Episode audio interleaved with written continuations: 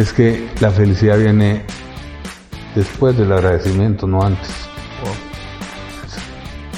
Cuando tú quieres ser feliz, tienes que dar gracias Antes.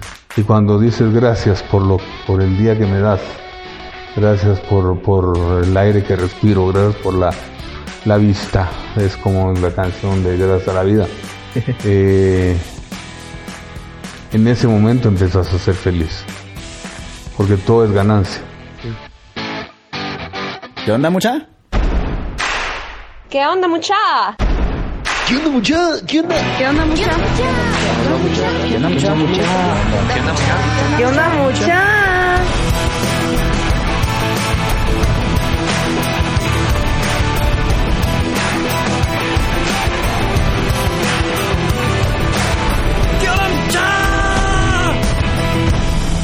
onda, mucha? ¿Cómo están? Espero que estén muy bien. Mi nombre es Jorge Delio y suelo ser la persona que te recuerda que aún no sos ni la mitad de lo que vas a llegar a ser. Así que bienvenido una vez más a ¿Qué onda, mucha? Podcast. Comenzamos.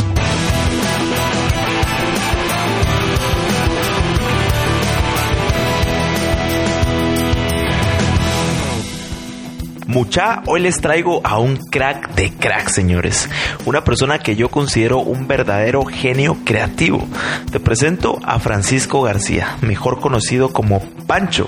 Emprendedor, empresario, catedrático universitario, escritor y un ser humano que le sobra la creatividad. Pancho es considerado como uno de los publicistas más exitosos y más experimentados en Guatemala, con más de 40 años de experiencia y con muchas historias que contar. Algo curioso es que padece de Parkinson desde hace 17 años, pero eso jamás lo detuvo y afirma que le está ganando a la enfermedad. Y vaya si no, si lo vieran, te transmite una vibra increíble. Es fundador de una firma llamada Pancho y Compañía, quien dirige varias de sus empresas, entre ellas la agencia creativa Huachalal, la empresa El Laboratorio, que se dedica a la investigación de mercados, la empresa Sentido Común, que genera contenidos y administra medios digitales, y la empresa El Recreo, que se dedica a la didáctica de la creatividad. Entre sus creaciones más icónicas están El Hombre Rubios, El Árbol Gallo, las famosas campañas de la Megapaca y así como la controversial campaña Qué rico escoger, que fue diseñada para vender preservativos y que estuvo en las calles tan solo 48 horas por la presión de grupos conservadores. Sin embargo, logró su objetivo que la gente hablara no solo de la marca, sino de un tema que hasta ahora es tabú en estas tierras. Además de su experiencia en el área de estrategia de comunicación y publicidad, también desarrolló su propia metodología para la construcción de marcas, a la cual llama Marquitectura. También es autor de un libro llamado así, Arquitectura, y de otro llamado Por la Gran P. Estuvimos conversando sobre los inicios de su historia, desde que era niño y sus papás quebraron la empresa familiar y se quedó prácticamente solo. Y lo duro que fue trabajar desde muy niño, pasar hambre y muchas situaciones que viendo en retrospectiva lo llevaron a lo que es hoy. Pero bueno, no te quiero adelantar más y te dejo a que escuches esta bomba de historia. ¿Qué onda, mucha? ¿Qué onda, Pancho? Bienvenido, bienvenido a ¿Qué onda, mucha podcast? Es un honor, eh, gracias por abrirme eh, las puertas aquí de tu, de tu oficina. Así que muchas gracias, bienvenido a ¿Qué onda, mucha podcast? ¿Cómo estás? Bien, gracias, estoy muy bien. Saliendo de un accidente, Wow, de un, me quebré el, el húmero y me quebré, me loqué el hombro. ok. Me operaron una vez y lo hicieron mal. ¿Por Sí, qué? ¿Cómo? Porque me puso una placa muy pequeña. Ajá, Entonces la placa se está doblando por, por el, la, for- la fuerza de, de que estaba estirada. Tenían que pegar. El húmero se quebró en tres partes la cabeza wow. y tenían que salvar el hueso. Entonces la idea era juntar, mantener junto la cabeza para que se pegara. Y, pero la placa fue muy pequeña y me, me tuvieron que hacer a los, eso fue el 27 de mayo. Ok, reciente. Y sí, y una, estoy saliendo. Un mes y medio después me tuvieron que operar otra vez. Me hicieron dos operaciones grandes. Pero lo Sí. importante es que estás aquí, ahorita. No, me quebré. y Con vida. Me quebré el hueso, no el ánimo. Sí, pues, exacto. Eso, eso no. Me encanta tu actitud, Pancho. Bueno. ok, como te comentaba, eh, estamos todavía en esta serie llamada Historias, en donde básicamente es conocer tu historia y voy a tratar de extraer aprendizajes y lecciones a lo largo de tu vida. Quisiera, ah, ahorita que me diste la idea, comenzar con unas preguntas, tres preguntas que escogí de, de la tribu muchacha que me hicieron en redes sociales. Buena onda. Y la primera es, eh, ¿cuál ha sido tu mayor reto al, al- al crear marcas? Ok. Mi mayor reto al crear marcas ha sido convencer a los clientes de que se puede, de que es el, es el camino, de que lo más valioso para una o compañía, aparte de recurso humano, que es parte de la creación de la marca, Sí. eh, es la marca en sí mismo. Y quien decide que es marca no es uno, sino que es el consumidor el mercado. el mercado. Entonces, cuando, cuando tú te das cuenta que el, uno, uno tiene que pensar en que la diferencia entre los productos y las marcas es que los productos hacen cosas, pero las marcas significan cosas. Wow. Eso, eso te hace una diferencia. Enorme. Sí, entonces tú, tú tienes que empezar planteándole a los clientes que sus marcas pueden tener un significado. Buenísimo. Otra pregunta, eh, y aquí hicieron. ¿Cuál, cuál es tu, tu punto de vista acerca de, de el marketing usando influencers? Yo creo que los influencers son algo que ha existido siempre, solo que ahora se les llama influencers. ¿ves? Ajá, siempre hay- Siempre ha existido quien el, antes le decían el, el, el spokesman o le, le decían el, las celebridades. Las celebridades siempre han sido influencers. Ajá, Son influencers. son. Y, y, y eso, eso es una cuestión, cuestión que no es, no tiene que ver, ha cambiado el lenguaje, pero no, no, no el sentido, ¿ok? Ok. Pero lo difícil es saber quién es un verdadero influencer, porque el, el problema es, tú te dices influencer, no, el mercado es el que te, tiene que definir que tú eres un influencer. Me encanta. Ese es el principio, es, o sea, estar oyendo y estar pendiente de que el mercado sea el que, el que califique si eres influencer o no. Yo me acuerdo de un programa que era muy famoso, se- fue, fue una de las, de los disruptions más grandes que he visto en televisión, que cuando sa- que sacaron a cinco gays, Ajá. eh, para asesorar a un chavo que era straight, Ok. es para que con la asesoría de estos cinco gays hablaran, eh, pudiera conquistar una chava. Porque los chavos somos básicos, ¿va? Sí. Las chavas Simples. son mucho más, Complejas. más complejas y los gays son más complejos. pero, pero conocen el punto de vista más femenino. Sí. Entonces había un experto en cultura, un experto en moda, un experto en imagen, un experto en cocina, un experto en... No me acuerdo cuál era el otro. Pero eran cinco temas ¿ves? Ah, en decoración. Entonces le, le armaban al chavo todo el paquete de cómo tenía que llegar vestido, Ajá. de qué tenía que decir, de que, que- estudiando a la novia. ¿ves? Sí. Entonces, esos eran influencers. O sea, de hecho, se, se, se acabó el programa y ellos ya eran famosos, ya eran celebridades. Entonces, yo creo que los influencers siempre han existido, pero ahora porque el, está de moda les decimos influencers. Sí. Ok. Super. La última pregunta es, ¿qué opinas y cómo construyes una marca personal?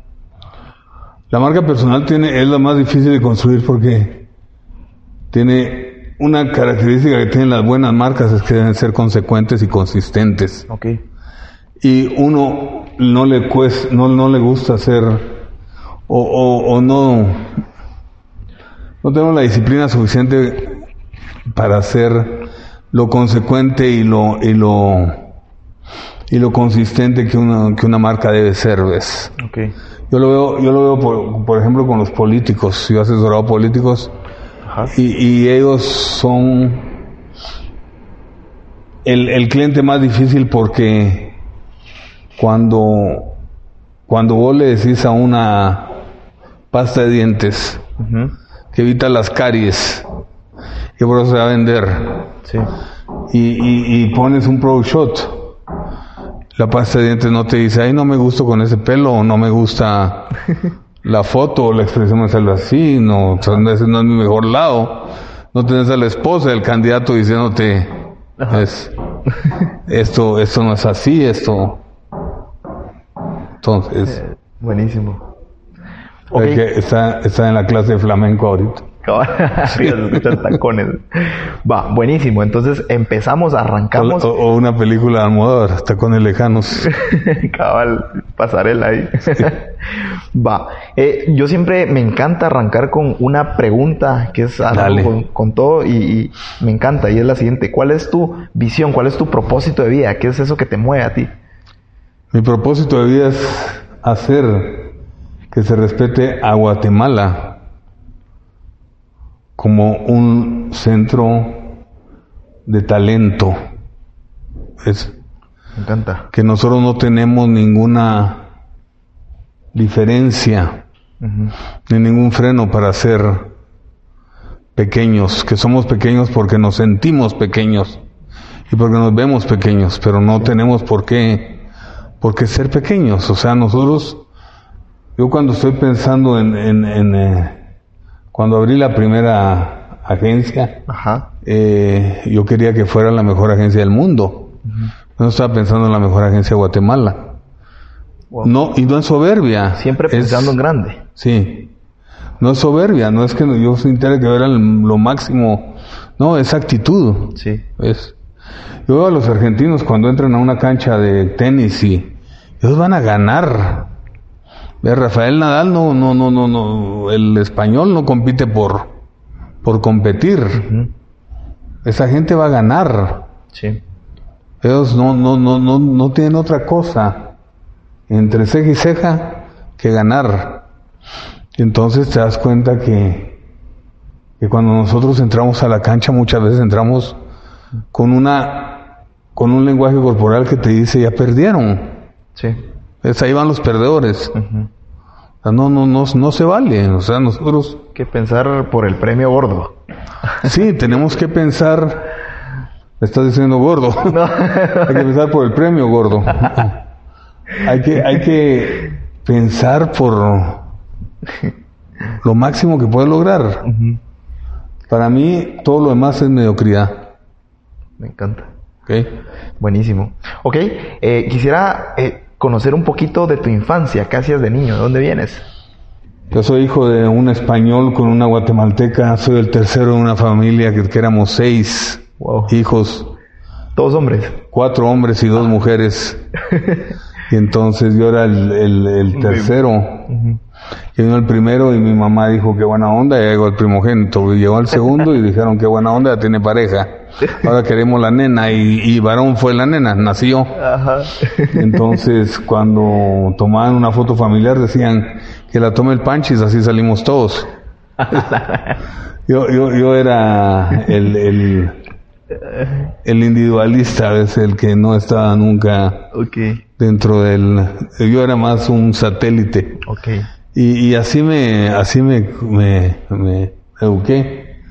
Eh, con mis amigos, con amigos entrañables. ¿Qué te gustaba jugar de niño? me ¿Hacías gustaba deporte? jugar cualquier cosa. Ok. Por lo que más me gustaba era sacar de quicio a la gente, no sé por qué. Tu talento. Sí, mi talento era... Una vez mi mamá me dijo, ya me tenés hasta la coronía.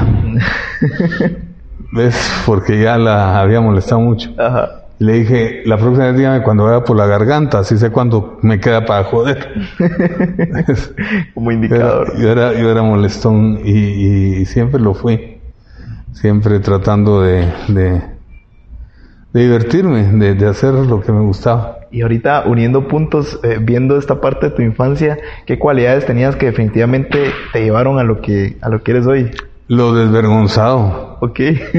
O sea, yo no... Sin vergüenza. Sin vergüenza. pero, pero no sin vergüenza. Porque por eso aclaro. Es la falta de vergüenza. La falta de vergüenza. Ajá. ¿ok? La falta del miedo a la vergüenza. Ajá, sin sea, miedo al que dirán. Sí, eso. Entonces, yo era desfachatado, es, yo era, eh, Siempre, siempre fui muy salido, diría mi mamá. Ajá. ¿Y cómo influyeron tus papás en, en tu... En tu Mi papá me influyó increíblemente porque él era un hombre español que leía mucho, le encantaba leer, entonces eso me no- no- nos, nos, ¿Cómo te inculcó eso? nos inculcó la lectura a base de ejemplo, Ok. nunca, nunca por obligación, No, yo creo que el ejemplo es la mejor forma de enseñar. Sí, totalmente. Ujú. Las palabras convencen, pero el ejemplo arrastra. Wow, Es- Eso está bueno para una quote. Es- es- y el, y el, mi papá me enseñó eso, me enseñó que yo no tenía derecho a no sentir. A ver, ¿Qué, ¿cómo...? qué- qué- qué quiero decir con esto? Que normalmente cuando, cuando eres niño te dicen, vos no deberías porque sos hombre. Sí, ¿Y, y, totalmente. y qué, ¿Y qué tiene que ver eso? A mí me duele igual la rotura del húmero y del hombro Sí. que si hubiera sido mujer. Pues me duele igual. Entonces, ¿por qué tengo que ser machito y no llorar? Eso, eso, eso me ayudó porque mi papá escribía poesía. Escribía muy lindo. Nunca publicó nada, pero escribía muy lindo y le gustaba la poesía, le gustaba, le gustaba leer, pues, en general. Eh, y no tenía, no tenía ese tipo de prejuicios de que los hombres no tienen por qué sentir, por qué no sentir. Y, y- y me ayudó mucho porque eso me permitió desarrollar un área que, que, que desde mi punto de vista es un área femenina. Sí. Yo, yo, yo recibí clases de baile español, recibí clases de guitarra, recibí, eh, o sea, cuando, cuando estábamos bien económicamente nos fue, eh, yo, yo, yo, yo recibí mucha instrucción fuera del colegio. Ok. Entonces eso, eso, mi mamá me influyó porque ella era la, la figura, ¿cómo te diría? Una figura castrante, Ok. ¿ves? Era, entonces nosotros nos volvimos rebeldes porque mi mamá nos provocaba, ¿ves? O sea, ese era el, Ponía muchas reglas. sí, ¿sabes? ponía muchas normas y si no se hacían las cosas a su manera, Ahí va la chamba. mal hecha, sí, era la chancleta más, más rápida del sur de la ciudad. Buenísimo. Ok, ahorita sí, arrancamos con, con la parte más jugosa. ¿Cuál es tu historia? ¿Cómo, cómo llegaste a ser quien eres hoy? Sí. Yo Creo que creo mencionaste esta parte de cuando estaban súper bien económicamente. Eh, ¿Cómo? yo- nosotros tuvimos, mi papá vino de, de España sin, sin un centavo, él vino porque le dijeron, o sea, después de que em, terminó la Segunda Guerra Mundial, les dijeron que en Guatemala iban a hacer un plan de, de darle tierra a europeos. Para que lo usufructaran. Y entonces ellos estaban en una situación muy difícil viviendo en Francia, en la frontera de Francia con España. Ok. Y, y aprovecharon la, la oferta y se vinieron. Cuando vinieron aquí no era nada, no, no era cierto. ¿ves? Entonces venían tres hermanos y- y mi abuelita. Ok. Eh, mi, herma- mi tío mayor, que se llama Leopoldo, eh, él no le gustó Guatemala. Ya a los cinco años ya se ha ido de, re- de regreso a, a España. A España. Pero mi papá consiguió, porque era muy talentoso, consiguió la representación de la- la- los libros Larousse. Ok, que es los para diccionarios. Los diccionarios, Ajá, el diccionario del pequeño. Larousse, que era famoso, es antes de que hubiera internet. ¿Cuál tu Wikipedia? Ahí. Sí, sí, ahí, ahí todo el mundo Esa sabía. era la Wikipedia. Pequeño Larousse está en todas las casas y, y yo, yo aprendí a leer muy niño porque me gustaba. Él tenía, había una edición de, de enciclopedias que se llamaba Lo sé todo. Ajá. Y entonces eran las historias con, con dibujitos, ¿verdad? Como una especie de cómic un poco más serio. Pero ahí te hablaban de la, de, de- de la historia, de la ciencia, de todo. Entonces, eh, eso, eso me, me, me va a hacer aficionado a, a- a- a- me- yo era curioso. Ajá. Entonces quería saber de todo. Y también mi papá puso un supermercado, llegó a poner un supermercado en la Avenida de las Américas, que era el único que había ahí. Fue un boom. Sí. Y nos fue muy bien durante los primeros 11 años que yo estuve en esta tierra. Pero después perdió todo por malos eh, negocios y por circunstancias que, que nunca yo voy a saber ni tengo derecho a juzgar. Ok. Eh, simplemente se dio así y se, se, se tuvo que ir de Guatemala porque ¿Y cómo fue esa parte, digamos, como de, de estar en una cúspide económicamente? Y después de haber... bien jodido. Como, llévame a ese como... Ese momento. Te, te, te cuento, por ejemplo, yo, yo tengo un trauma con... Tengo muchos zapatos. Porque cuando mi papá se fue, ya definitivamente de Guatemala y se fue a Estados Unidos, ya no, ya no nos podía comprar eh, la, la, la, la ropa ni nada. Entonces, yo usaba los zapatos de él. Yo, yo calzo 13 y los zapatos de él eran 11. Entonces yo, yo usaba zapatos apretados y les ponía periódico cuando se acaban de hacer los hoyos, ¿ah? O sea, fue una época muy dura, pasó, Wow. un tiempo pasamos, yo sé lo que es pasar tres días o cuatro sin comer, ¿ves? Literal. Sí, literalmente, no, no es una metáfora. Y, pero, pero me enseñó que, que, que uno estudia, que, que uno estudia y, y- y trabaja por, por responsabilidades, no, no es por, no es por jugar. Sí. Entonces, eh, eso me enseñó que primero yo tuve la excusa perfecta para poder ser borracho, para poder ser drogadicto, para poder ser lo que quisiera, porque todo el mundo lo hubiera excusado. "Ah, Ay, Fue una salida fácil, una salida Sí. rápida. pobrecitos los dejó, los dejaron sus papás. Y no, o sea, simplemente fue una circunstancia diferente y eso me enseñó a comer en, en mesa de rey como en mesa de mendigo de la misma manera, con la misma, con el mismo agradecimiento. Ok. Y, y- y- y lo que me enseñó, que creo que es un- una buena lección, si tú quieres sacar lecciones, es que la felicidad viene después del agradecimiento, no antes. Wow. Cuando tú quieres ser feliz, tienes que dar gracias. Antes. Y cuando dices gracias por lo, por el día que me das, gracias por, por el aire que respiro, gracias por la, la vista, es como la canción de Gracias a la vida. Eh, en ese momento empiezas a ser feliz, porque todo es ganancia. Sí. Es, Wow. Eso me enseñó la vida muy, muy, muy. Y justo en ese momento, Temprano. ¿cuántos años tenías para estar en contexto? Mira, cuando yo entendí, tenía como 21 años. Ok. Pero cuando mi papá se fue tenía 16. Wow. Cuando mi mamá se fue al siguiente año y me dijo, voy a ver a tus, voy a ver a tu papá con los niños pequeños, con mis dos hermanos pequeños, una hermana y un hermano. Voy a ir a verlos y nos quedamos nada más tres aquí en Guatemala. Regreso en tres meses. Después de 30 años yo empecé a dudar si iba a regresar. Entonces, Ahorita vengo a ir a comprar las Sí, tortillas. sí, sí. Tengo que regresar. sí. Ok. Entonces, fue una cuestión que fue dura, pero, Wow. pero ¿Cómo fue esa transición? Fue- empezaste a trabajar, supongo.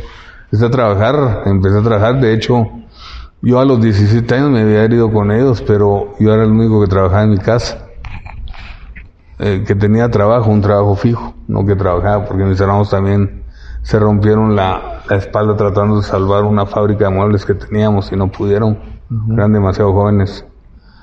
Y, y, y yo trabajaba en un vendedor de relojes en una relojería Tic Tac. Ah, recuerdo todavía. En la Creo que 17. todavía existen, ¿no? Sí, todavía existe. Sí, ¿verdad? Ese fue un trabajo que consiguió un amigo muy, muy querido.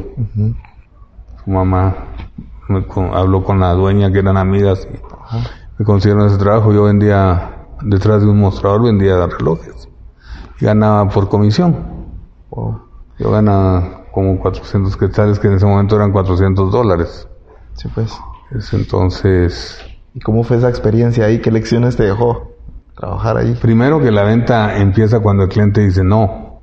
Ok, ¿por qué? Porque antes de simplemente sos un entregador de... si entraba un cliente y decía, mira, dame ese reloj que vi ahí en la vitrina, sos un despachador. Ok. Es, pero si te dice que no, o si se empieza a fijar más en el precio que en lo que vale el- lo que le estás vendiendo. Eh, aprendí a escuchar, que es mucho más importante que, que hablar, o sea, las preguntas son más importantes que las respuestas. Me encanta. Y ese es el, el principio filosófico de esta agencia. Sí, la- las preguntas abren universos. Sí, las preguntas abren ventanas, abren espacios mentales, abren dudas, abren corazones, abren... Las, las respuestas la, lo cierra. Sí, total. Ahí se acaba la historia. La respuesta, cuando descubrís que es el asesino, se acabó la película. ¿Ves? Entonces, ok, y luego de trabajar ahí, ¿qué, qué pasó? vi un, vi, vi un anuncio que decía, necesito, se necesita redactor creativo. Ajá, en la prensa. Sí, entonces agencia de publicidad busca redactor creativo. Yo dije, yo sé, yo sé eso porque yo escribo cuentos y escribo poesía, yo voy. Ajá. Y ya tenía 18 años, pero había pasado como un año en la en, en Tic Tac. Y, fui, y obviamente no me dieron el trabajo porque no tenía nada de experiencia, era un patojito que llegó a, A probar suerte. a probar suerte, literalmente a probar suerte.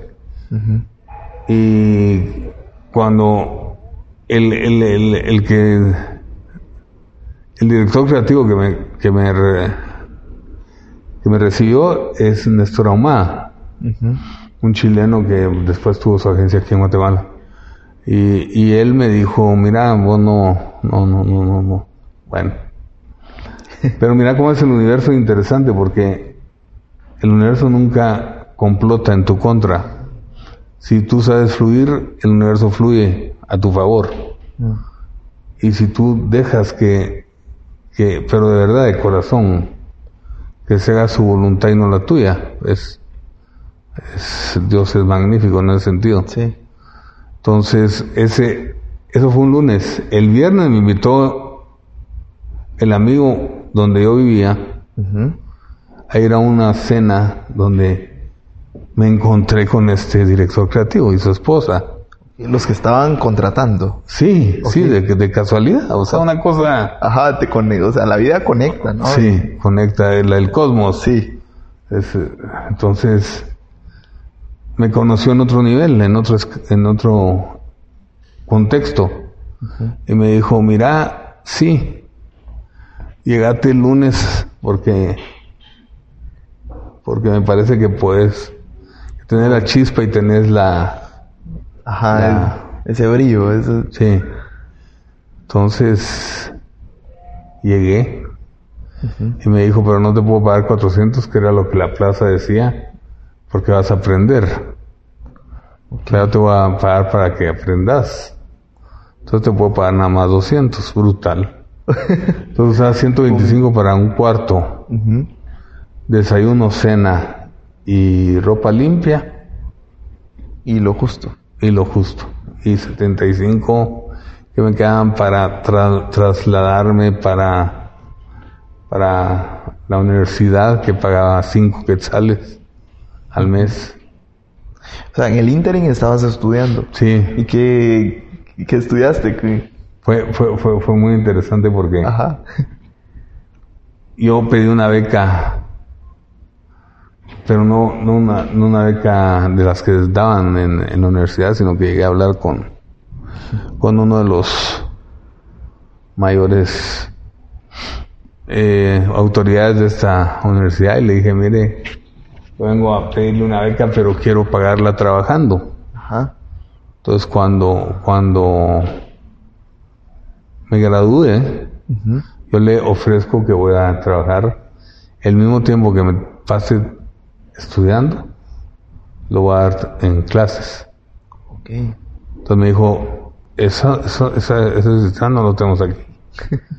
Pero es que vengo con usted, le dije, porque si no hubiera escogido una de las becas que tiene. Sí, claro. Entonces yo creo que eso es una cuestión justa. Ajá. Y se rió y me dijo, eres un desfachatado y, y me dio, me, me, me, me, me lo, me lo proporcionó, me, me dieron Ah, la oportunidad. Sí lo convenciste. Sí, y estuve cuatro años y medio estudiando ciencias políticas y, y, y- y medio año estudiando mercadeo, que no me gustó. ¿Por qué?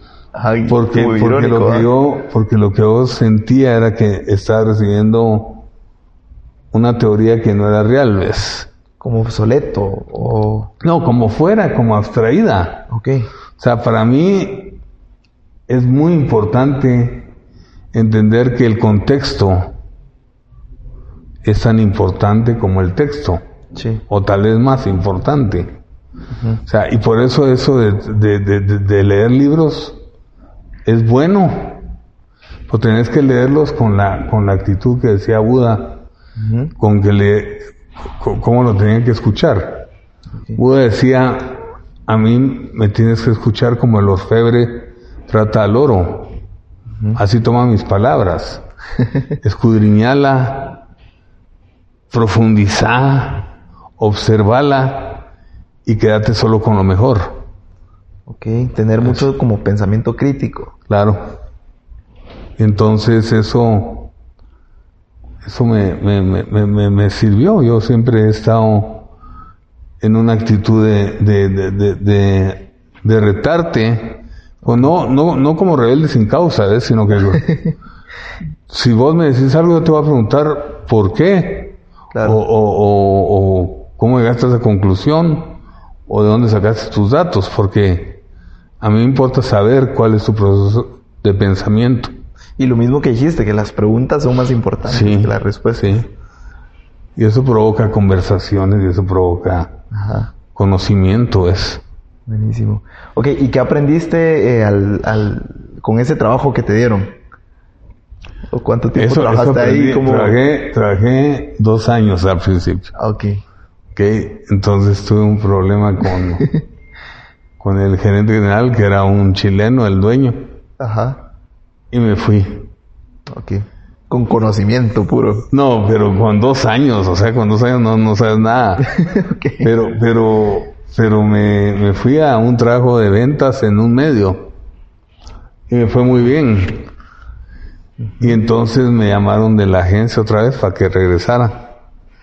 Que les, les había parecido que mi trabajo era bueno, entonces regresé.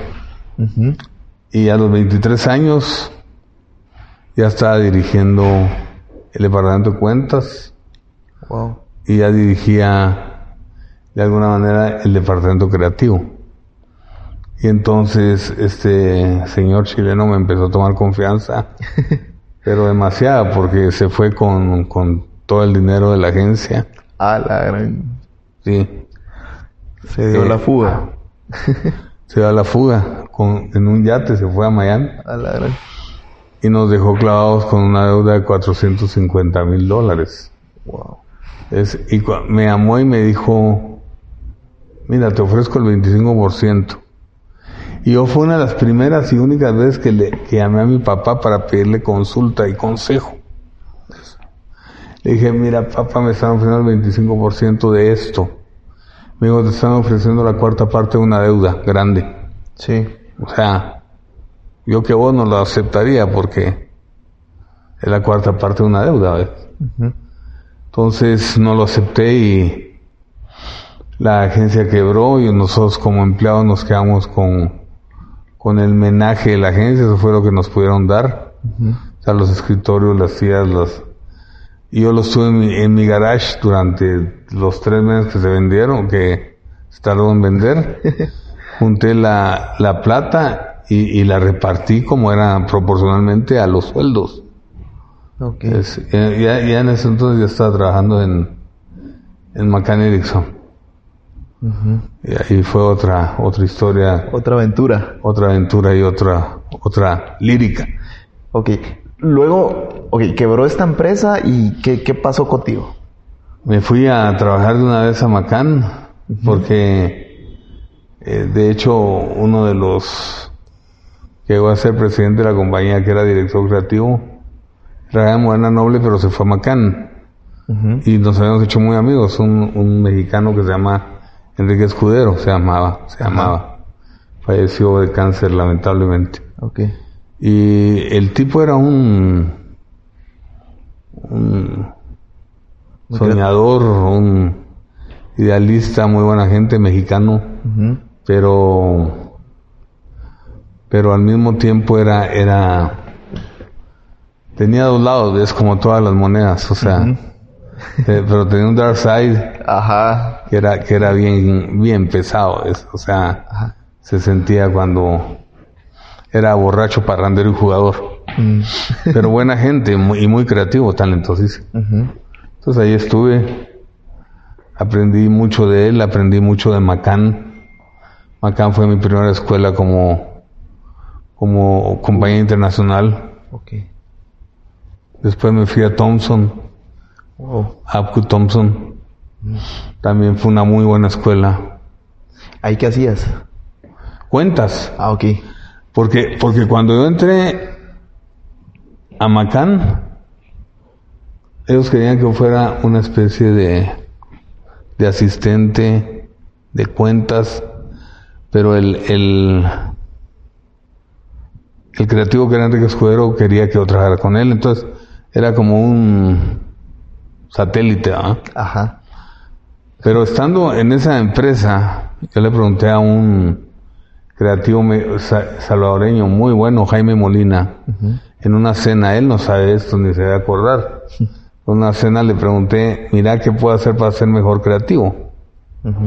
Y él me dijo, pásate a cuentas, porque así vas a darte cuenta de, de- de que es todo el negocio, no solo la parte de creatividad. Brutal, le dije, entonces traté de buscar dónde me podían dar chance de, de directamente cuentas. Y fue en Thompson. Estuve tres años. Después, después me fui a Mercomún, que era la in-house de la cervecería. Ajá. ¿ok? Me imagino que eh, justo en ese momento fue donde hiciste lo del árbol gallo, ¿no? Sí. O ese es otro rollo. No, no, no, ahí, es me, caballo. ahí me- ahí me cuentas cómo fue ese. Buena onda. Eh, entonces llegué, llegué a la cervecería y Ajá. me contrataron como, como en el departamento de mercadeo. Me contrataron como director de desarrollo de productos nuevos. Ok. El ingeniero Edgar Díaz. Sí. Él era el que formó el primer grupo de mercadeo en serio de la cervecería. Es Un genio. Tipazo. Tipazo. Entonces, eh, me, fui a, me, me- me fui a la cervecería, pero a los seis meses me dijeron, mira, vos estás haciendo mucho trabajo de creatividad y, y, y me, la agencia no tiene un buen creativo, ¿ves? no tiene un tipo que entienda de publicidad y todo como vos entendés. Entonces, me gustaría que te fueras a trabajar de director creativo a la agencia. Wow. Bueno, entonces me fui. Ahí pasé un otro año Ajá. y Leo Burnett me ofreció trabajo. Leo Burnett me había entrevistado una vez para Comunica Leo Burnett, me- me había entrevistado para ser eh, ejecutivo Ajá. y no me dieron el puesto ¿Por qué? porque el, uf, porque así es porque la vida es como como como como tiene que ser ves no como uno quiere que sea ok, súper.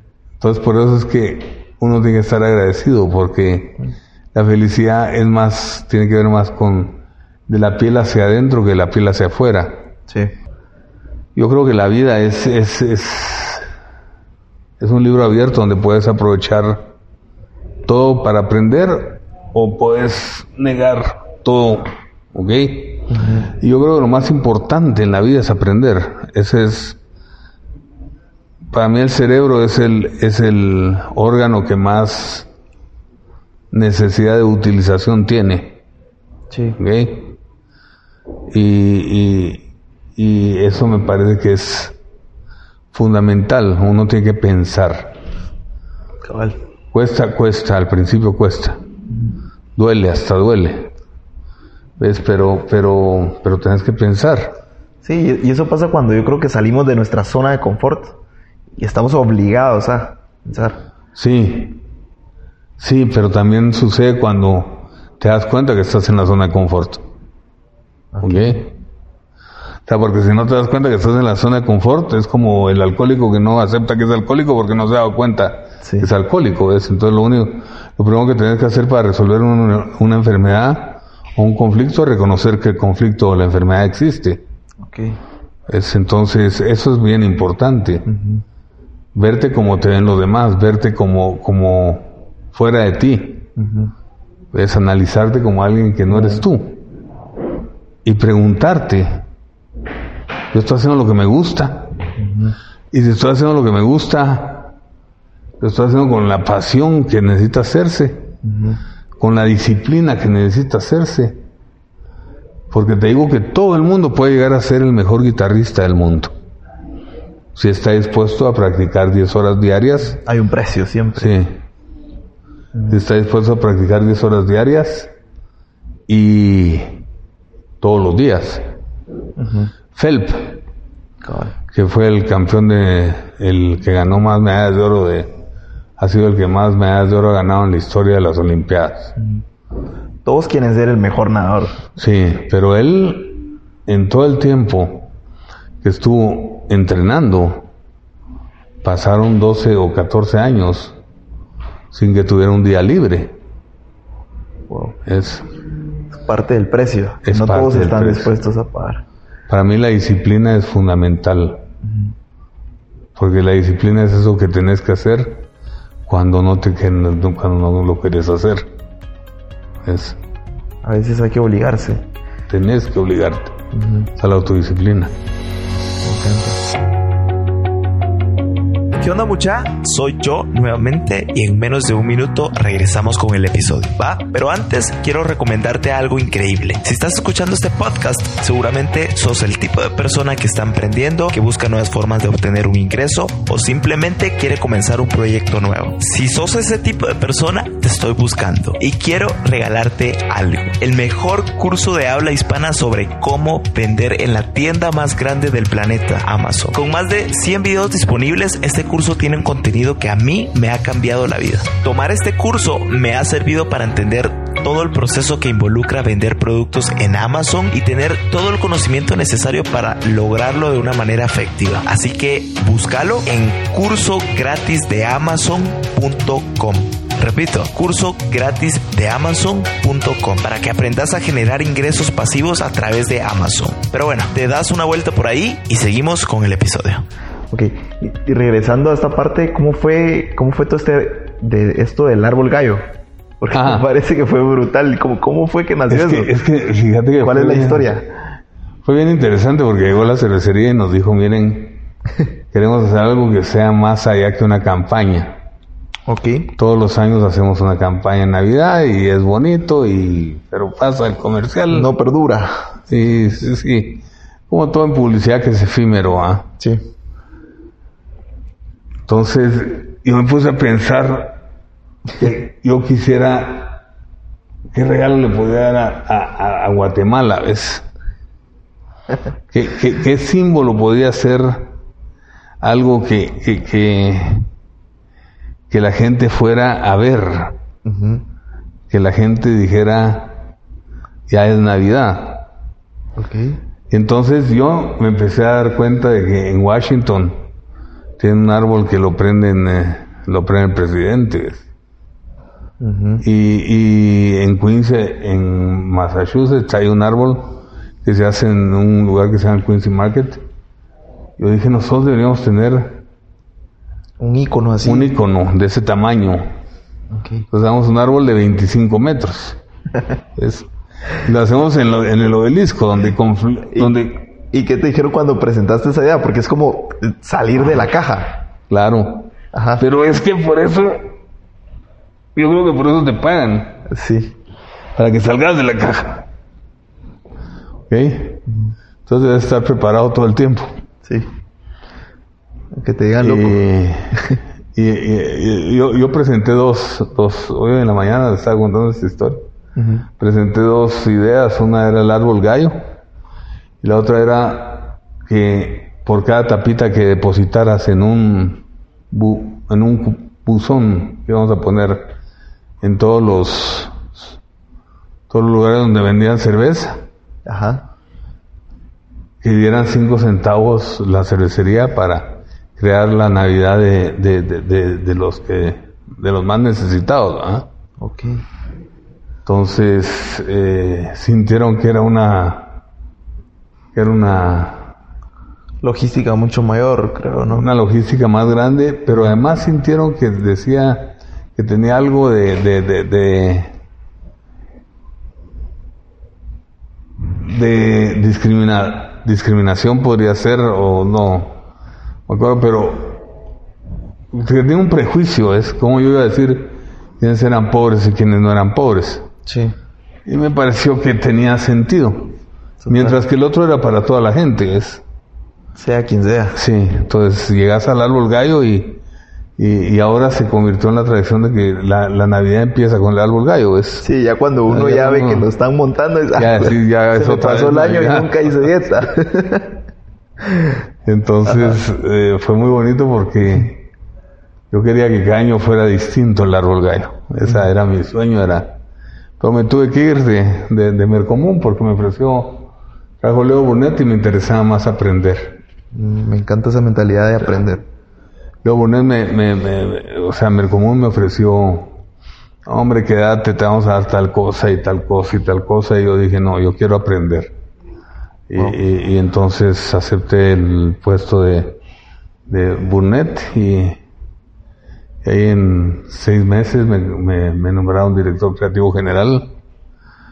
Eh, porque entramos tres, tres creativos al mismo tiempo.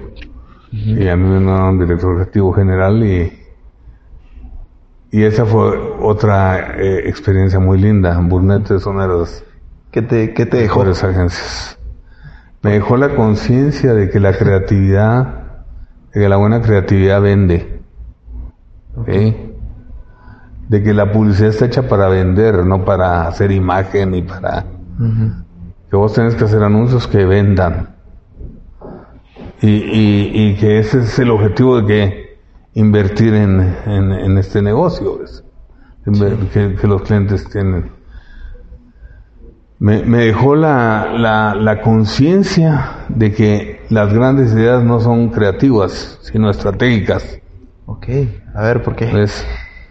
Las grandes ideas es reconocer qué insight existe en el consumidor que es lo suficientemente relevante con tu marca para que se junte el hambre con la ganas de comer, ¿ves? Ok. Entonces, para que se potencie.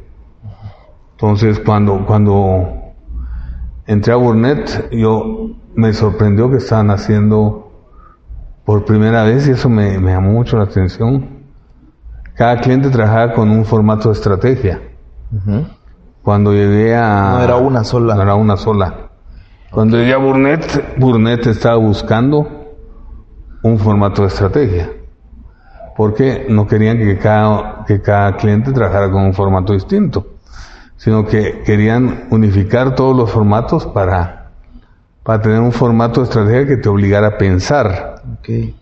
No simplemente a llenar el, el área de la respuesta, ¿ah? no solamente fill the blank, sino que era más que te, que te retara Ajá. y crearon una, una figura muy interesante que, que es basado en preguntas. Ujú. ¿Qué piensa actualmente el consumidor? ¿Qué queremos que piense? ¿Qué hace actualmente el consumidor y qué queremos que haga? Oh. Entonces tenés que establecer un elemento disruptivo entre lo que piense y lo que queremos que piense. Es, y entonces ahí creo que la importancia de la, creati- de la estrategia, de la creatividad inteligente, Wow. se me dio. ¿ok? Qué buenísimo. Ahí fueron los principios de... Y la misma esencia que, que nos diste al principio de las preguntas son más, importantes, que las respuestas. Y eso, cuando, cuando yo empecé a crea- creer en, a creer y a crear el formato de mi arquitectura, Ajá, de eso también quería Es- hablar. Eso, eso fue por, por, por, porque yo decía, tenemos que tener un- una metodología que sea nuestra, Ok. que no sea importada. Es porque muchas veces te quedas corto en información. Es, Y, y qué- bueno, primero, ¿qué es la arquitectura? es una metodología que ha sido comprobada ya en varios, en varios, con varios ejemplos que para construir marcas. ¿Y cuál es la esencia? ¿Cuál es la, la base de la arquitectura? Los productos hacen cosas y las marcas significan cosas. Entonces, si nosotros establecemos el significado de nuestra marca como el centro del universo, eso va a hacer que la relación con el consumidor sea dirigida por la esencia, que la reputación con el, con, con- que, que esta marca va a tener sea un- una onda expansiva que, que nazca desde la esencia, la relación, la reputación, que la reputación a diferencia de la imagen, la reputación es lo que de verdad dicen de ti. Sí. La, imagen- la imagen es lo que tú quieres que digan de ti. Por eso es que tú pagas por imagen, por, por, por publicidades. Sí. Entonces, para mí era, se, se, se me hizo lógico esa- ese proceso de pensamiento. Wow. Entonces lo hice y, y- y lo estamos implementando. Y hasta escri- escribiste un libro. Escribí un libro. Tengo dos libros. Uno que se llama Por la Gran P, que, que está de venta en de museo y Ajá. es, es un libro que trata de comunicación. ¿Ok? No trata específicamente de publicidad. Eh, eh, pero eh, esto de comunicar es un arte realmente. Comunicarte, es que fíjate que si nos Comunicarte. Sí. no, me- no me había percatado. ese, Me ese es, un arte porque efectivamente no tiene que ver con fórmulas, tiene que ver con, con actitudes, Sí. tiene que ver con, con principios. Por ejemplo, los japoneses, y eso lo pongo en mi libro, con, con- para mí es de lo más valioso que hay, los japoneses dicen el principio de la sabiduría es el silencio. Sí. El segundo paso es aprender a escuchar. Entonces tú te das cuenta que, por ejemplo, los alemanes son grandes pensadores y son muy buenos conversadores. ¿Por qué? Porque en alemán el verbo va hasta el final de la oración. Entonces te obliga a escuchar toda la oración Primero, luego. para que escuches, o sea, para que cuando entra el verbo sabes de qué están hablando. Ujú. ¿Ves? Entonces la estructura del idioma te obliga a escuchar. Los japoneses saben escuchar muy bien. Vos hablas y ellos se callan y contestan. O sea, ese proceso de- de- de- del silencio les permite reflexionar y contestarte algo. Los latinos somos una... Somos un, como dicen los argentinos, que es mala palabra en Argentina, pero aquí no es quilombo. Kilo. Sí, aquí somos un quilombo para cuando estamos, yo no sé si has visto los los programas de fútbol mexicanos, ¿verdad? que se alegan y se gritan y se habla uno, hablan todos, no se entiende nada. Y yo creo que eso es el principio de, la, de, de- de- de una buena comunicación, de respeto. ok. ¿ok? Entonces tú, tú tienes que respetar.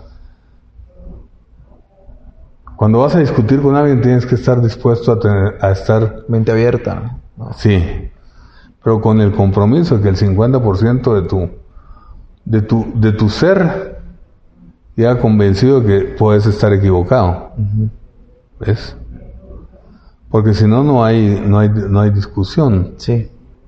hay monólogo. Es- encanta. Entonces, entonces eso, eso me parece que es. Entonces, el, el primero que me gusta más, a mí me gusta más el, el por la gran P, Ajá. que, que en arquitectura. Arquitectura es más técnico, es, Ok, y es una metodología. es una metodología. Es para implementarlo. Sí. Sí. Y, Me encanta. Y lo hemos Oye, hecho. ¿cuál, ¿Cuál ha sido la campaña más disruptiva o más controversial que has hecho? La de sé un Condones par ahí Vive. de- y está esta la de qué rico La de, condon- la de condones vive, esa es la más controversial que he hecho. Contame cómo fue ese rollo. Ah, Es que había, estaban lanzando co- condones de sabores. Ajá. Imagínate condones de sabores, ya, ya Sí. lo que implica eso, ¿ah? Ajá. El producto es en sí mismo una controversia, ¿ah? Porque Pero dice que más, no. yo creo que en países como Guatemala, que es muy tabú todo eso. es, y entonces el objetivo de la campaña, más que los condones de sabores, era poner el tema de los condones como sobremesa, ¿ves? Porque es dramático darte cuenta que en Guatemala hay muchas, muchas niñas en, en niveles de, de- de- de población muy necesitada Sí. que, que, que empiezan su, su vida sexual con, con sexo anal porque no quieren llegar, quieren llegar vírgenes al matrimonio. Sí. Entonces hay, hay un montón de problemas que, que- que- que eso implica. ¿ah? Entonces, cuando nosotros dijimos esto, dijimos, miren, va a durar 72 horas la campaña al aire, pero, Ajá. pero, pero vale la pena. Y el cliente nos apoyó Ajá. y salimos con eso y, y se rompió. Paradigmas, todo. Sí, se volvió un, se volvió un lío, se, No me imagino. Pero, pero eso, eso es lo bueno, o sea, crear eh, esa controversia, creo que es muy buena Sí, porque haces. viraliza contenido. si lo haces Bien. con conciencia, sí. Ok. Porque nosotros no podíamos decir, ay, no nos dimos cuenta. Ajá. ¿eh? Nosotros sabíamos que les iban a tirar piedras, que iban a romperlos. Eso pasó. Ok. Es, ¿Y si duró las 72 horas al final o...? duró 48 en la mayoría de los lugares y 72 en algunas, en los lugares más alejados. Pero sí, sí, nos los obligaron a quitarla por... Pero pusimos al arzobispo de Guatemala a hablar de condones y pusimos a, a la esposa del presidente del Salvador a hablar de condones. Oh. Eh, sí, se, se- se- Sí funcionó. Sí. Funcionó, de hecho, las cifras de venta después de la de la campaña fueron 400 veces más grandes de lo que vendían antes. Me encanta. Es- Ok, y, y a todo esto, ¿cómo llegaste a fundar tu compañía creativa? Llegué por una razón de Pancho y Asociados, creo que se llama, ¿no? Pancho y compañía. Compañía. No, la primera que, que abrí fue Huachalal. Ok. Huachalal era una agencia que, como te digo, quería ser la mejor del mundo. Claro, siempre pensando en grande. Sí, y, y fue saliendo de Burnett. Burnett me, me ofreció un puesto en Brasil. Fui a Brasil, estuve trabajando ahí un tiempo, corto, pero, pero que me hizo entender que yo no quería ser el apadrinado de nadie. Ok. O sea, un cliente que había trabajado conmigo en Guatemala, que lo habían trasladado a Brasil porque había tenido mucho éxito en Guatemala, me pidió como, como, como director creativo de su cuenta Wow. y, y me trataron de, de llevar para que fuera director creativo de las cuentas multinacionales O de sea, te ibas a ir a Brasil. Sí. Trabajar a Brasil. Río de Janeiro. o sea, ya pesaba Eso- un poquito, eso- ¿no? eso que- te imaginabas el que carnaval.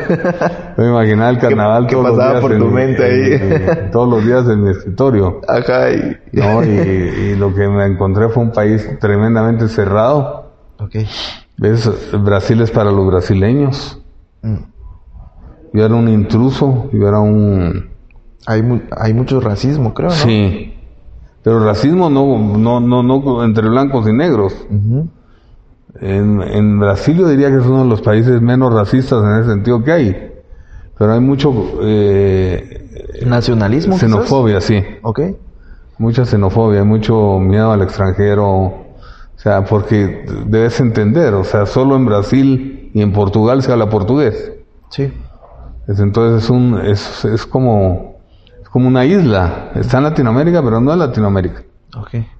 Es, entonces Eso, eso a mí me, me asustó. Ajá. ¿ves? O sea, Yo- sí fuiste a Brasil entonces. fui a- fui a Brasil y ¿Cuánto a- tiempo y duraste? trabajé. No, es que fui a, a ver cómo era. Solo a... Me invitaron. Ah, ok. y Estuve un mes en la, en la agencia. Ok. un poco más, pero sentí que era, era un, un- Un intruso. sí, así me sentí siempre, como un, nunca me sentí parte, entonces les dije a los de Burdeos, no, yo no quiero esto. Me dijeron, mira, como las grandes em- empresas, My Way or the Highway. Yo escogí The Highway. y, y no tenía, ya no tenía un lugar donde, donde, a donde regresar, ¿ves? Ok. Entonces simplemente le hablé a cuatro amigos, a tres amigos que trabajan conmigo en Burnett en ese momento, que era María José Aceña, David Quiroa y Ronnie Mocán, El Dream Team. sí, el Dream Team de, de esa época. Y, y abrimos y, y nos fue muy bien. Los Oh. primeros, primeros 12 años de la empresa fueron buenísimos. Qué increíble. Es- y después ya se fue se fue David se fue Ronnie se fue María José me quedé yo solo entonces ya ya no era Guachalal ves y Sí, ya solo era... en ese Pancho. momento era Pancho y sus amigos Pancho y compañía Ajá. Es- y ahora la, la, la empresa se llama Arquitectura Arquitectura. sí Ok. y, No, el- y me encanta, yo una vez fui a una de tus conferencias, he ido como a tres, pero, pero ponen este icono que es, es tu cara, tus lentes, y es, o sea, yo ahora lo veo en la calle y yo digo, Pancho, marca personal. sí pero no es ¿Cómo pero- llegas a la mente así? ¿Cómo le dices? Porque, porque llegas después de luchar mucho. Ok. Es un Después de- proceso, ¿no? sí, ¿Verdad? Que sí, después de punta todos los equivocarte. días. Después de equivocarte 60 veces. Pero yo siempre creo que, en mi caso, como dice un, un autor italiano muy inteligente, dice, yo nunca pierdo, yo gano o aprendo. Me lo quedo. Y ese es el, ese es el, el espíritu. Sí. El espíritu es, no, no. Vos puedes llamarle lecciones, vos puedes llamarle, pues no le, no, no, no, no, no, no, no, no. Todos los fracasos guardan una joya de, de, de, de, de aprendizaje. ¿ves? En, en todos tus fracasos siempre hay una joya si eres capaz de, Totalmente. de no es cuántas veces te caes, es cuántas veces sos capaz de levantarte. Me encanta. Y no, pero no todos recogen esa lección de, de ese fracaso. No, para mí, para mí la, pues que es que vivir sin darte cuenta de eso es como, para mí le llamo vivencia, ¿ves? Que no es lo mismo que experiencia. Ajá. La vivencia, la experiencia es la vivencia más el análisis de la vivencia. Eso te da experiencia.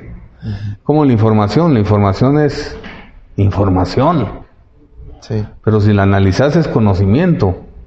Wow. Toda la información más el, más el análisis es conocimiento. Si tú tienes una fórmula que dice la vivencia más el análisis es experiencia. La información más análisis es conocimiento. La experiencia más conocimiento es sabiduría. Wow. ¿Ves? Entonces eso es. Y es pensar todo el tiempo. No, no, no, no, no, no perder ni un minuto en, en, en lamentarte. Sí. Ok, quisiera pasar a unas, a unas preguntas un poquito más puntuales. Dale. Y, y es la siguiente. Si pudieras escoger una sola decisión que hayas tomado y que cambió tu vida para siempre, ¿cuál sería?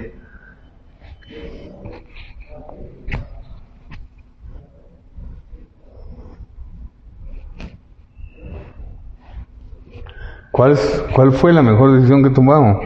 Si pudieras escoger una sola decisión que cambió tu vida para siempre, que no la cambiarías por nada, ¿cuál sería? Es que no me arrepiento de nada. Ok. Es, pero, pero si me preguntas, si me pones una pistola en la cabeza, te diría, no cambiaría nunca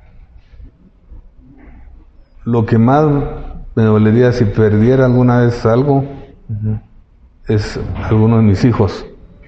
Ok. Eso, o sea, no cambiaría ninguno de mis hijos. Entonces, para eso tuve que haber estado casado con la gente que estuve casada.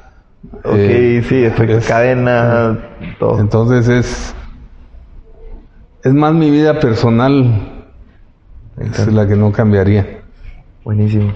Ok, ¿qué, ¿qué pensamiento tienes que pocas personas comparten? Algo que siempre dices y, no sé, provoca un poquito de incomodidad, no sé. Eh, muchos, yo tengo una forma de ver la vida muy muy rara. Ajá. Entonces, por ejemplo, Menciona alguna. te digo alguna. Ajá. Eh, yo creo que el problema de tener principios es tener que vivir con ellos. Yo creo que eh, Guatemala es un país que es la capital del chapuz, es que es mediocre.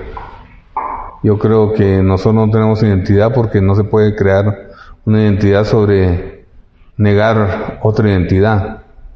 Ese ladino es alguien que niega la existencia de los indígenas porque no quiere ser indígena. Eh. Entonces no puedes negar, eh, no puedes crear una, una identidad. Chao. No puedes crear una identidad de un, de nada, de un país basándote en la negación De, de, de, de- de otros seres humanos. ¿ves? Eh, ¿Qué otra cosa? Para mí, eh, el dinero es una consecuencia de, no es un objetivo. Es, Sí. ah, Pablo, San Pablo, depende de qué religión tenés, en una epístola a los Corintios, dice el amor al dinero es la raíz de todos los males. Mm. Pero no dice el dinero es la raíz de todos los males, es el amor al dinero. es Entonces cuando tú pones a tu, tu objetivo de vida, va- va- lo pones bajo puntos de signos de dólares y puntos... No llegas a ningún lado. Pues llegas a tener algo que no te va a satisfacer nunca, Sí. ¿ves? Porque las cosas simplemente son cosas.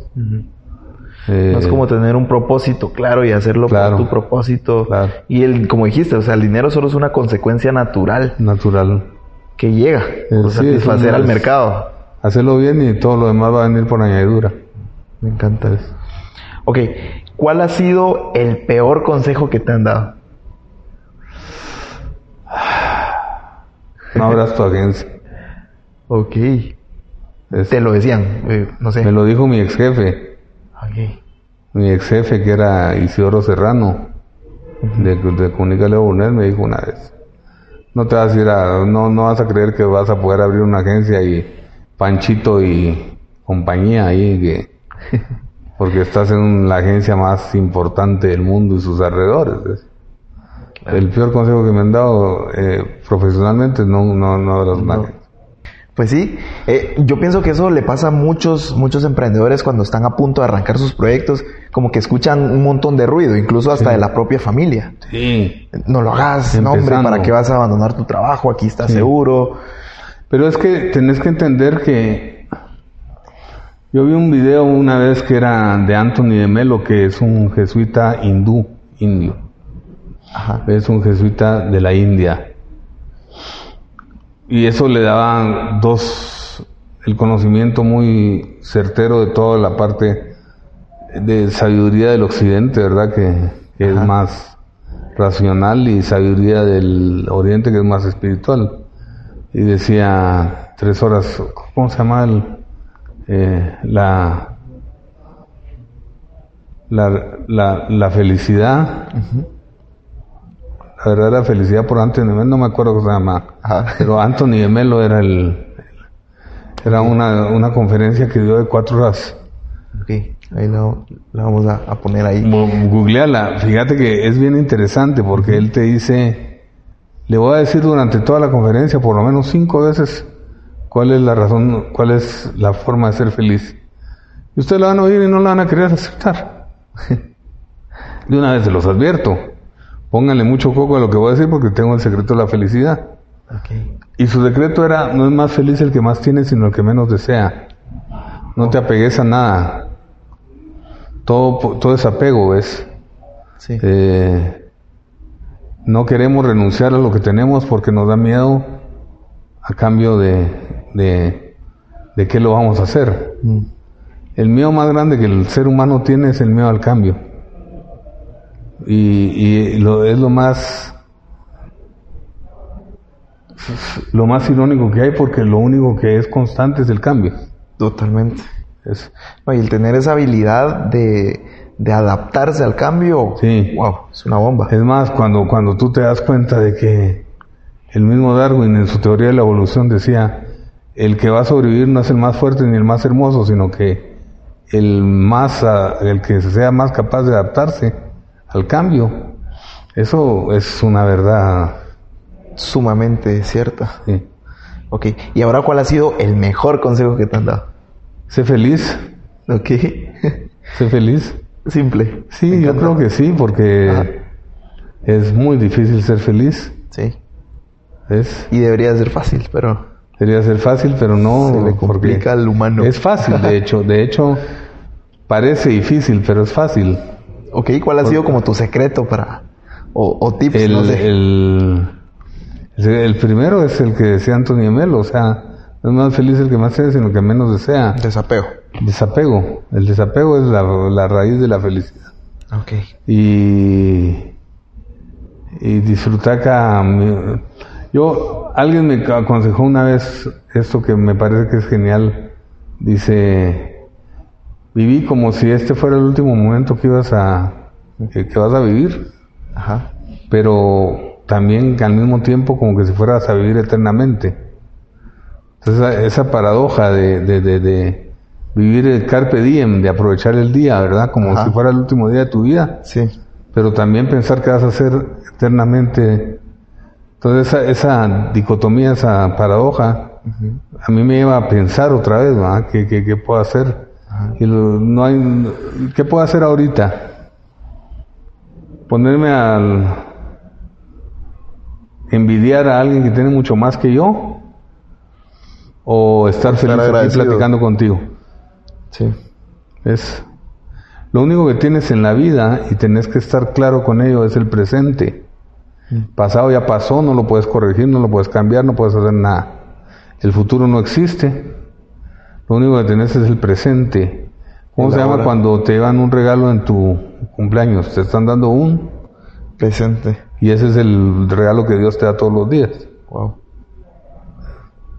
Me encanta. Ok, actualmente, ¿cuál es tu mayor miedo?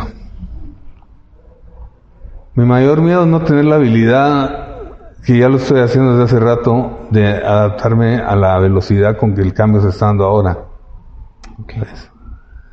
Y estoy en un proceso de, de- de- de- de aprender todo el día algo, algo o algunas cosas nuevas. Sí. La tecnología es avasalladora. Es impresionante. Es el, este es el mejor momento de la historia para ser autodidacta. Me encanta. Tienes toda la información en un aparato que del de un teléfono. Una vez, un, una vez un mentor me dijo que ahorita estamos en la era de la información, no solo estamos en la era de la información, sino en la era de la gestión de la información. Así es. Porque hay tanta información disponible Así que es. te puede aturdir, te puede abrumar. aturde. Pero el gestionarla bien y qué hacer con esa información Eso al es. gestionarla, eso es lo valioso, creo. Eso es, por eso te decía yo que la información más el análisis es el conocimiento. Me encanta. Entonces, cuando, cua- cua- cuando, tú gestionas conocimiento, estás escogiendo. Tienes que entender que nuestro cerebro, si pudieras recordar todo lo que has hecho en toda tu vida, te volverías loco. Sí. El cerebro tiene una capacidad y una flexibilidad para escoger lo correcto y lo que tenés que hacer como ningún otro órgano y, y- y como ningún otro ser. Yo creo que eso es importantísimo, la, la gestión de la información. Sí. Súper. Ok, ya nos estamos quedando cortos de tiempo y pasamos a unas últimas preguntas de cierre. Y hay una que me encanta y es la siguiente. Imagínate que tienes la oportunidad de tomarte un café por cinco minutos con el Pancho de cuando tenía 15 años. ¿Qué le dirías? ¿Qué le Que dirías no, a fuera tan, que no fuera tan soberbio cuando tengas 25. Ah, Ok, Que el hecho de sentirte el mejor creativo del mundo no te hace ser el mejor creativo del mundo. Es que tenés que ser sobre todas las cosas humilde, sobre todas las cosas mucho más eh, apegado a la realidad. Y que no no no no no no no no no te vas a creer nunca. Porque yo le diría esto fíjate que le diría mira vos sos muy orgulloso de ser inteligente. Y seguramente el Pancho me diría el Pancho quien sea me diría sí por supuesto yo le diría vos sabes que eso es un don que te dio Dios porque con un cambio de, de cromosomas podrías haber salido totalmente eh, defectuoso, ¿verdad? O ser una carga o, cualquier cosa. es, o sea que la inteligencia no la has logrado tú, es un don de Dios. Tienes que agradecerla, no tienes que presumirla. Porque es como que presumas el, el cuadro que hizo Picasso, como que si lo hubieras hecho tú. No se vale. Sí. Entonces yo le diría, sé humilde, humilde, viví humilde. Oh, qué súper. Ok, ¿cuál es tu rutina? ¿Cómo arranca tu día? Mi día arranca meditando. Ok. Medito durante 5 o 6 minutos, 5 o 10 minutos, perdón. Ajá. Eh, después rezo. Ok. Agradeciendo el día que me está dando Dios. Luego tomo mis pastillas para el Parkinson.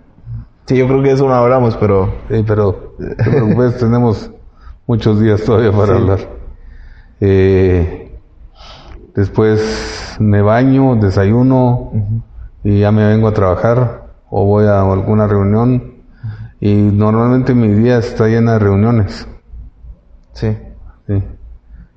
Eso. ¿Y cómo termina tu día? Porque también leyendo. Bien importante. Wow. Buenísimo. Leyendo, yo leo, antes de dormirme leo por lo menos media hora, una hora, y también veo televisión, o sea, veo tele, Ajá. ya cuando estoy en la cama leo, de ahí termina, todavía medito como 5 o 10 minutos también en la noche, ah. de lo que pasó en mi día y qué fue lo que hice, y qué fue lo que aprendí, qué fue lo que debía haber hecho mejor que lo que yo lo hice. Me encanta. Ok, ¿qué libro o película eh, recomiendas que te haya cambiado la vida? La película es Good, Will Hunting. Ok. Es En Busca del Destino, creo que se llama en español. Ajá. Con eh, Ben Affleck, eh, Robin Williams y quién es el protagonista principal. El que sale en Bourne, la supremacía Bourne, ¿cómo se llama? Ajá. Tim no me acuerdo. No recuerdo. Pero es En Busca del Destino, eh, Wood Will Hunting en inglés. Ok. Y el libro. Ajá.